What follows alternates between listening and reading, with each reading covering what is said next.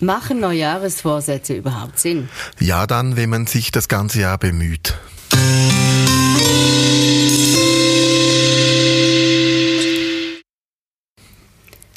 Rico Brunner, viele Menschen fassen sich fürs neue Jahr Vorsätze, gewisse Dinge ab jetzt anders zu machen. Was hältst du von Neujahresvorsätzen? Neujahresvorsätze finde ich eigentlich sehr gut, weil sie machen uns bewusst, dass wir wieder von einem Neuanfang stehen.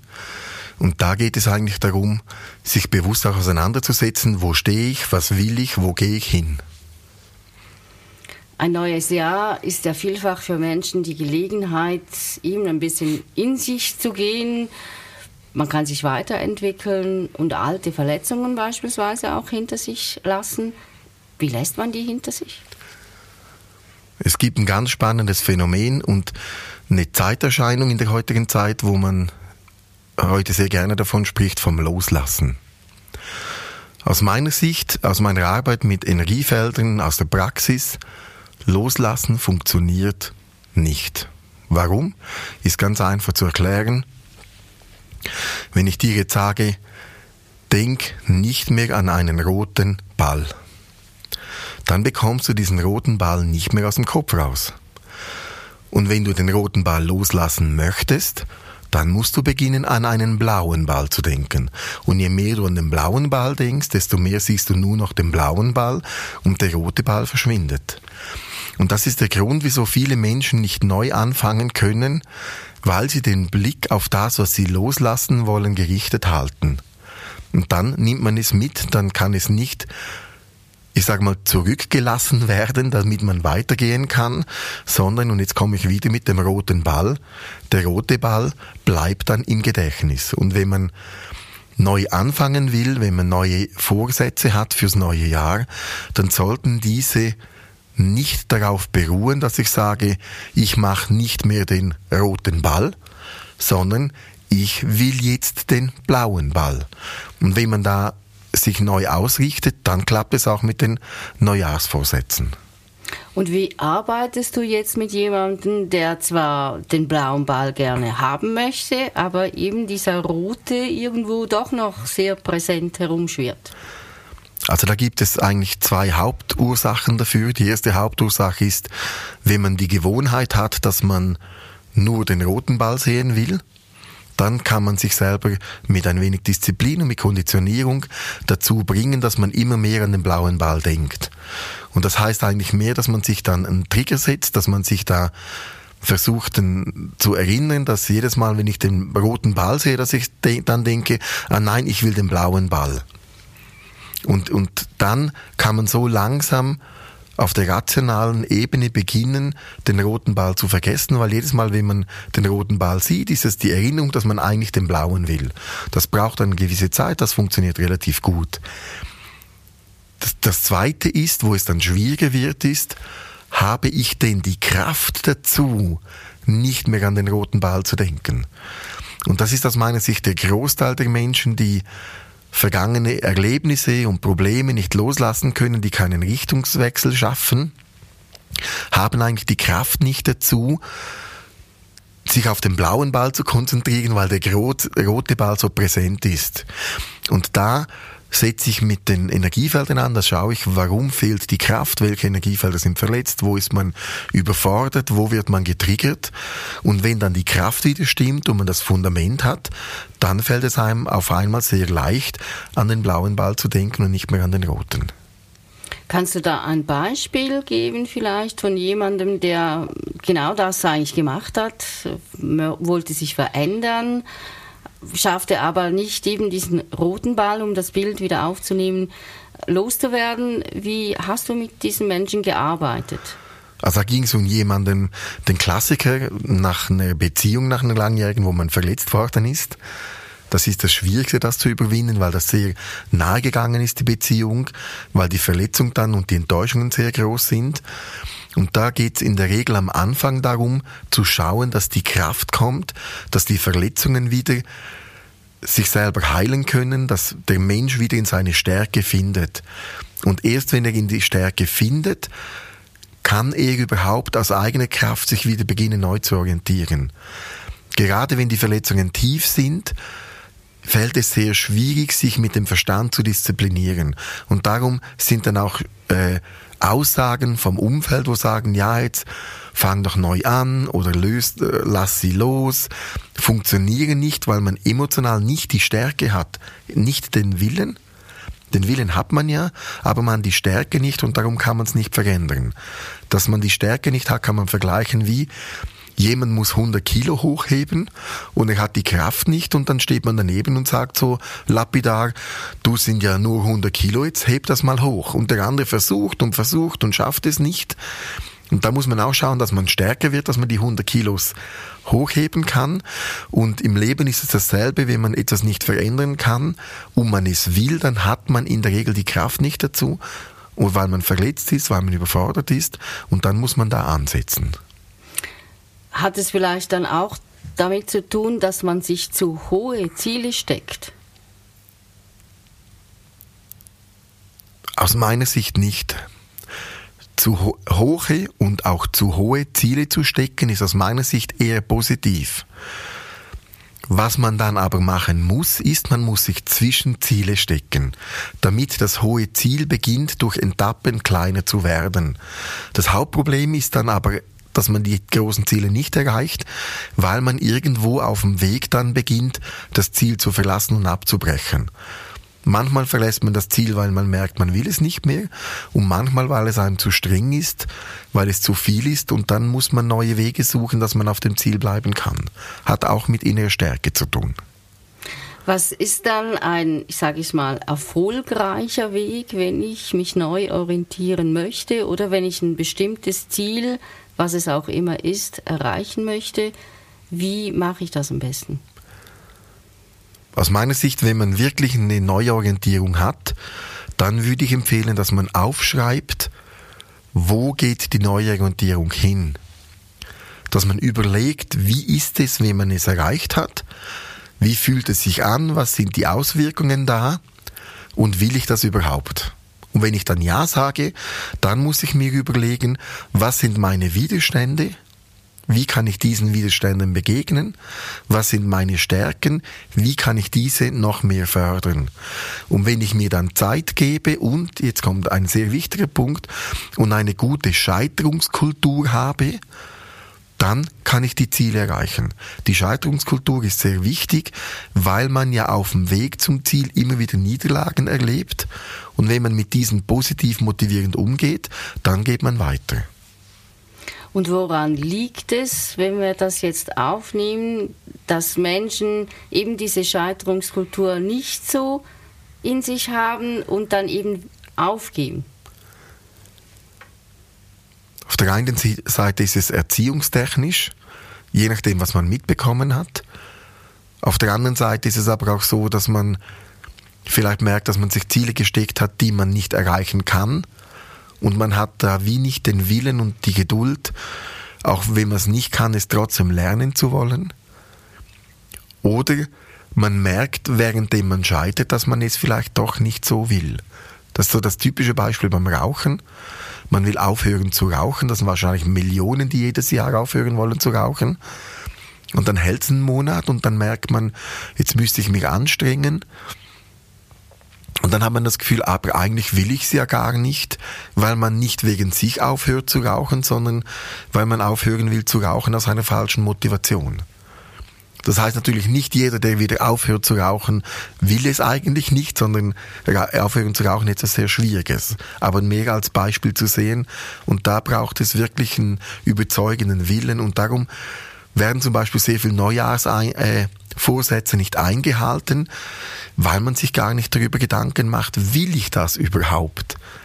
Also es sind so Neujahresvorsätze, ja, ich mache mehr Sport, ich, ich, ich esse gesünder, ich rauche nicht mehr, ich schaue weniger Fernsehen, ich gehe mehr spazieren und, und weil ich weil man so sagt, ja, das sind alles gesunde Dinge, die will ich ja. Und dann merke ich aber, ja nein, eigentlich will ich gar nicht mehr spazieren äh, und, und, und gesund ernähren. Wohl, das will ich, dann mache ich das und, und andere Dinge nicht. Und das ist für mich der Hauptgrund, wieso viele Neujahrsvorsätze nicht funktionieren, weil man sie eigentlich gar nicht will, sondern weil man einfach denkt, so wäre noch nett zu haben und in der Umsetzung merkt man, nein, eigentlich mag ich das gar nicht.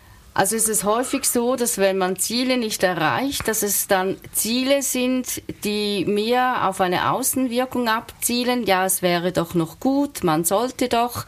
Vielleicht wird, wird dann das von Freunden empfohlen, weil die das gut finden. Aber ich will das eigentlich gar nicht und mache das dann so halbherzig. Genau.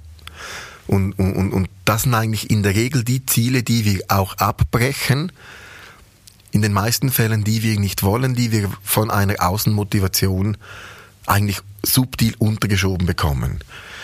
Denn es würde ja kein Mensch sagen, ich will mich nicht gesund ernähren, ich will nächstes Jahr zehn Stunden mehr TV schauen, ich bin mehr am Handy.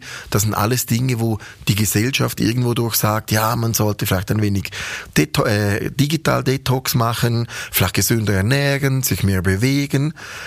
Und das sind ja alles Dinge, die auch gut sind, die wir ja auch grundsätzlich wollen, aber vielleicht manchmal nicht so stark, wie man es wollen müsste und dann machen wir es nicht. Und in der Regel diese Ziele, die wir wirklich wollen, die erreichen wir oft. Es ist einfach so, dass wir uns im Leben nicht so stark über die Ziele wirklich Gedanken machen und diese konsequent verfolgen. Nur diese Ziele, die wir wirklich aufs tiefstem Herzen wollen. Und wenn jetzt häufig entstehen ja Ziele aus einer vielleicht Unzufriedenheit, man merkt irgendwie, das läuft nicht so gut jetzt gerade in meinem Leben, ich möchte das verändern, ist dann aber häufig genau in der Situation, wo es ja eben schwierig ist und nicht so einfach. Wie kann man sich da auf den Weg machen? Ich glaube, da ist es ganz wichtig, wenn man etwas, wenn man eine Gewohnheit ändern will, die nicht gut ist, dass man sich da vielleicht zwei Jahre Zeit gibt. Erfahrungsgemäß wollen Menschen lange Gewohnheiten zu schnell ändern. Und ich nehme nochmals das Rauchen als Beispiel. Da raucht jemand zehn Jahre und dann will er von heute auf morgen aufhören. Das wird in den wenigsten Fällen langfristig gesehen klappen. Und da habe ich in der Praxis hat sich etwas sehr bewährt, das im ersten Moment vielleicht ein wenig komisch tönen mag. Ich frage dann immer, wie viel Zigaretten rauchst du pro, äh, pro Tag? Und da sagt jemand eine Packung 20 Zigaretten. Und dann sage ich, okay, ich mache den Plan, wie du aufhören kannst zu rauchen. Im ersten Monat rauchst du 20 Zigaretten. Und dann denkt er, ja, aber ich will aufhören zu rauchen. Und sagt, das spielt keine Rolle. Der erste Monat stabilisieren wir deine Zigar deinen Zigarettenkonsum auf 20.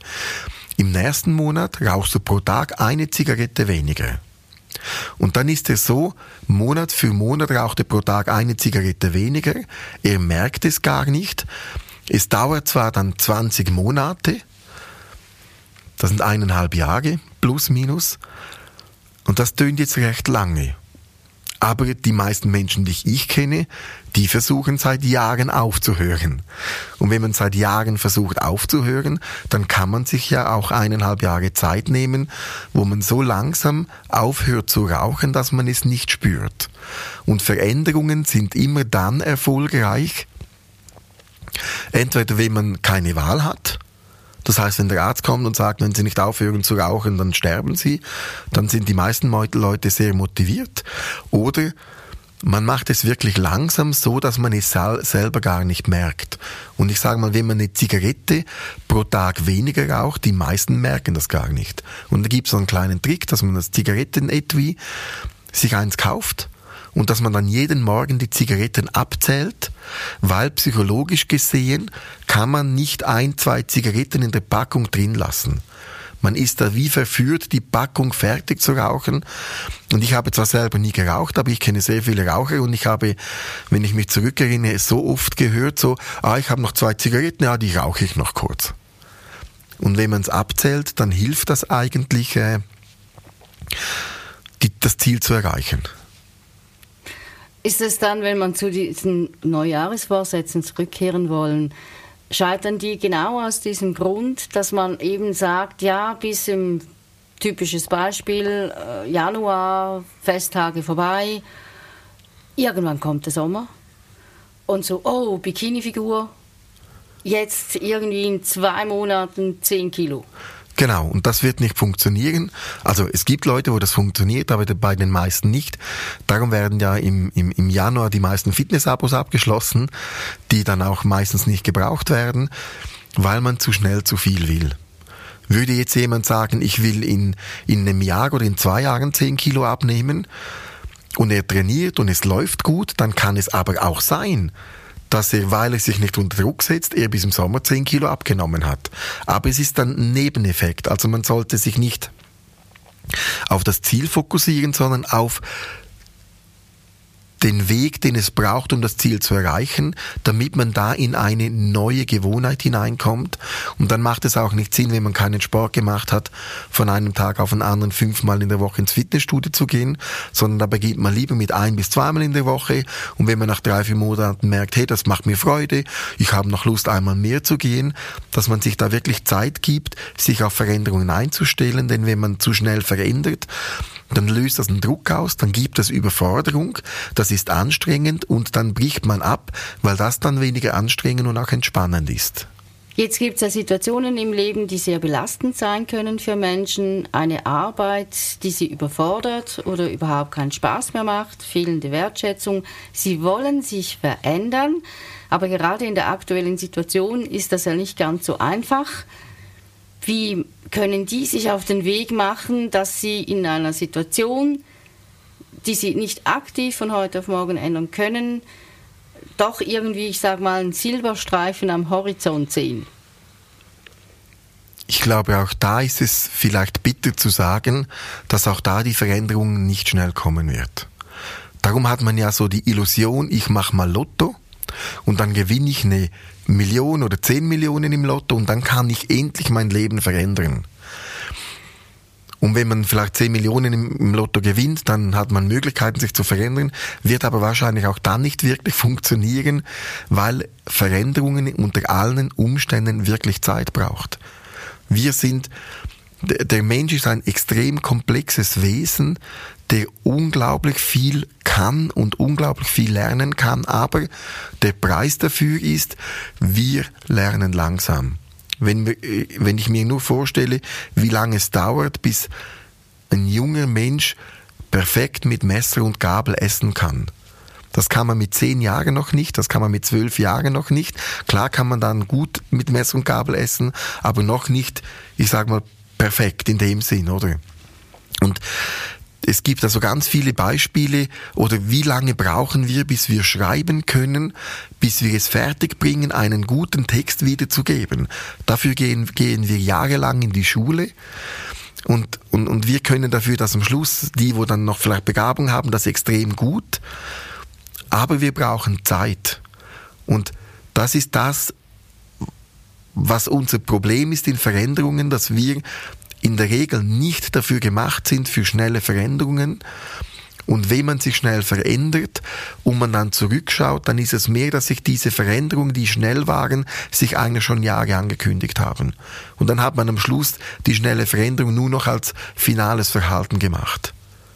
Also, dass man eigentlich sagt, man muss gewisse Sachen auch akzeptieren, die sind jetzt aktuell so, was aber nicht heißt, dass ich nicht daran arbeiten kann, dass es eine Situation wird, wie ich sie mir vorstelle. Genau, absolut. Und vielleicht hilft da die Zahl, eine, eine Veränderung braucht zwischen ein und drei Jahren, wenn's, je nachdem, wie tief das sie geht.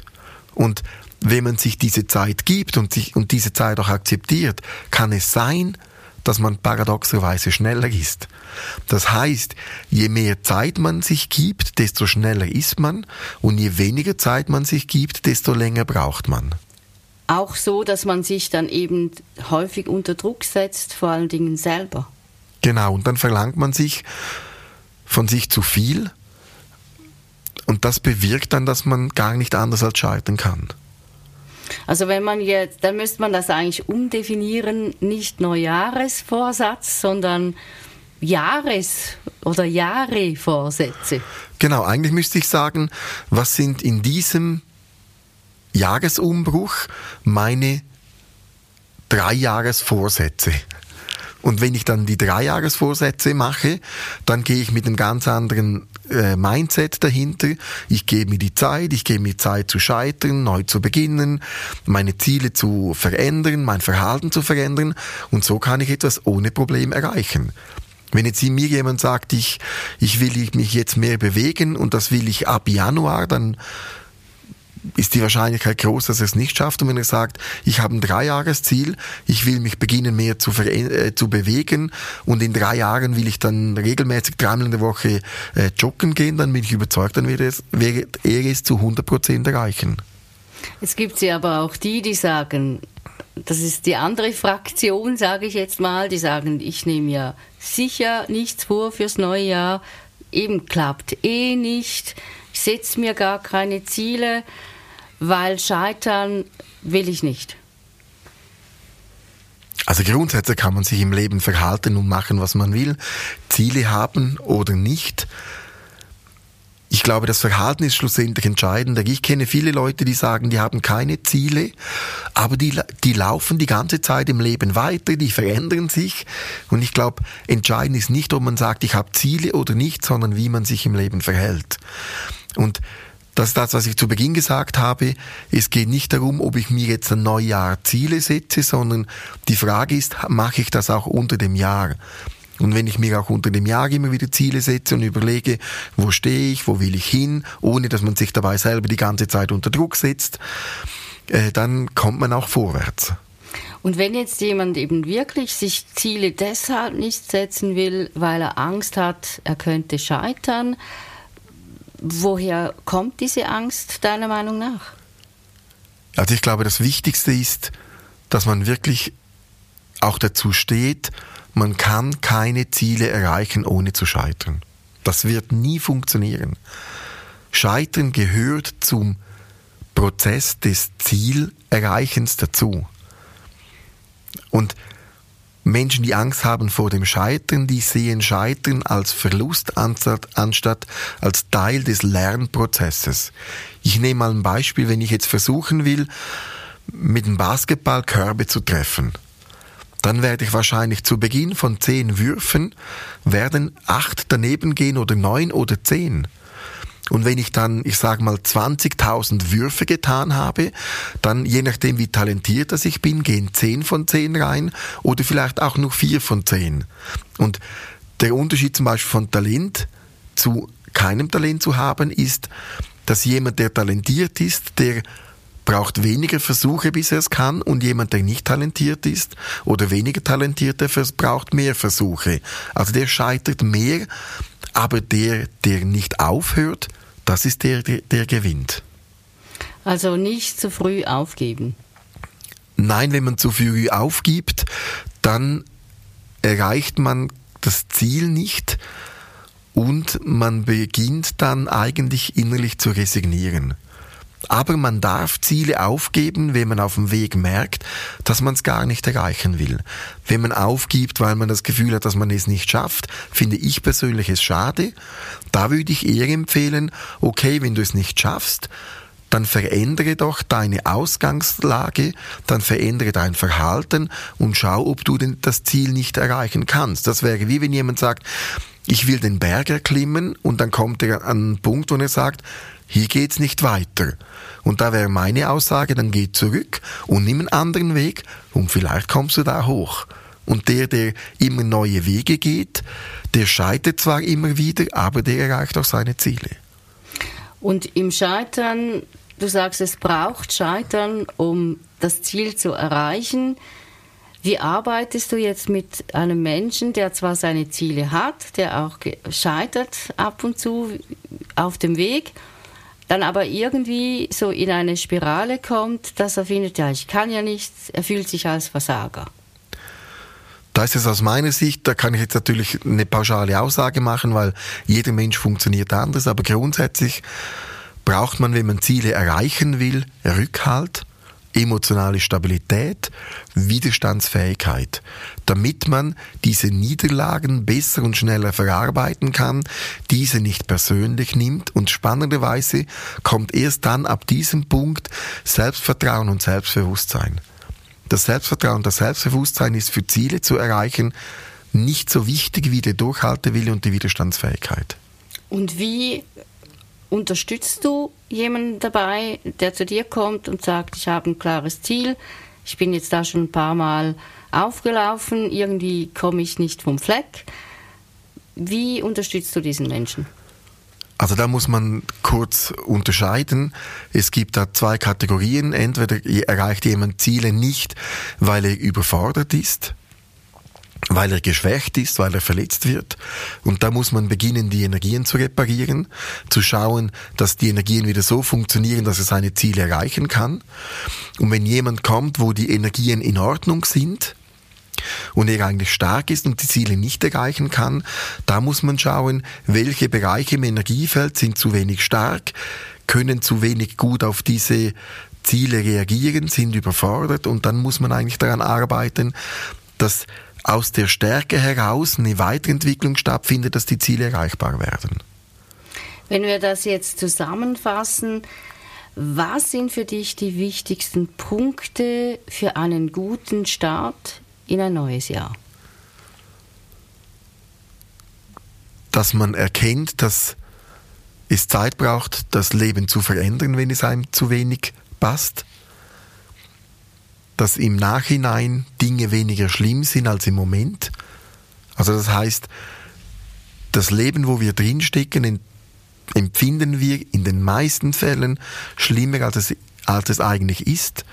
Dass man versucht, es vielleicht ein wenig zu bagatellisieren, nicht, nicht ernst zu nehmen und dass man dann sich Zeit nimmt, Gedanken zu machen, was man wirklich will, wo man steht und wo man hingeht. Und ich würde empfehlen, dass man nicht an Neujahr sagt, ich setze mir das und das Ziel, sondern dass man sagt, ich nehme mir im Januar Zeit, mir über meine Ziele Gedanken zu machen, dass man nicht leichtfertig Ziele setzt, die einem vielleicht gar nicht dahin bringen, wo man will.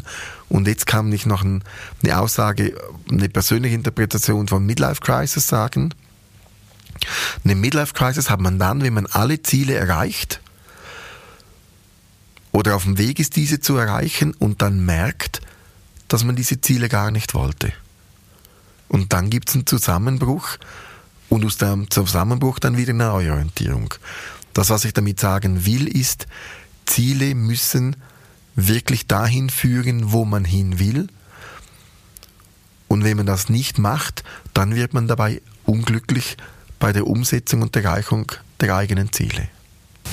Also wissen, was man in diesem Jahr erreichen möchte. Genau, mit einem Auge aber noch weiter in die Zukunft schauen, weil Ziele ja in der Regel mehr als ein Jahr dauern, bis man sie wirklich umsetzen kann. Das war der Podcast mit Rico Brunner zum Thema Neuanfang und Ziele. Schön waren Sie dabei.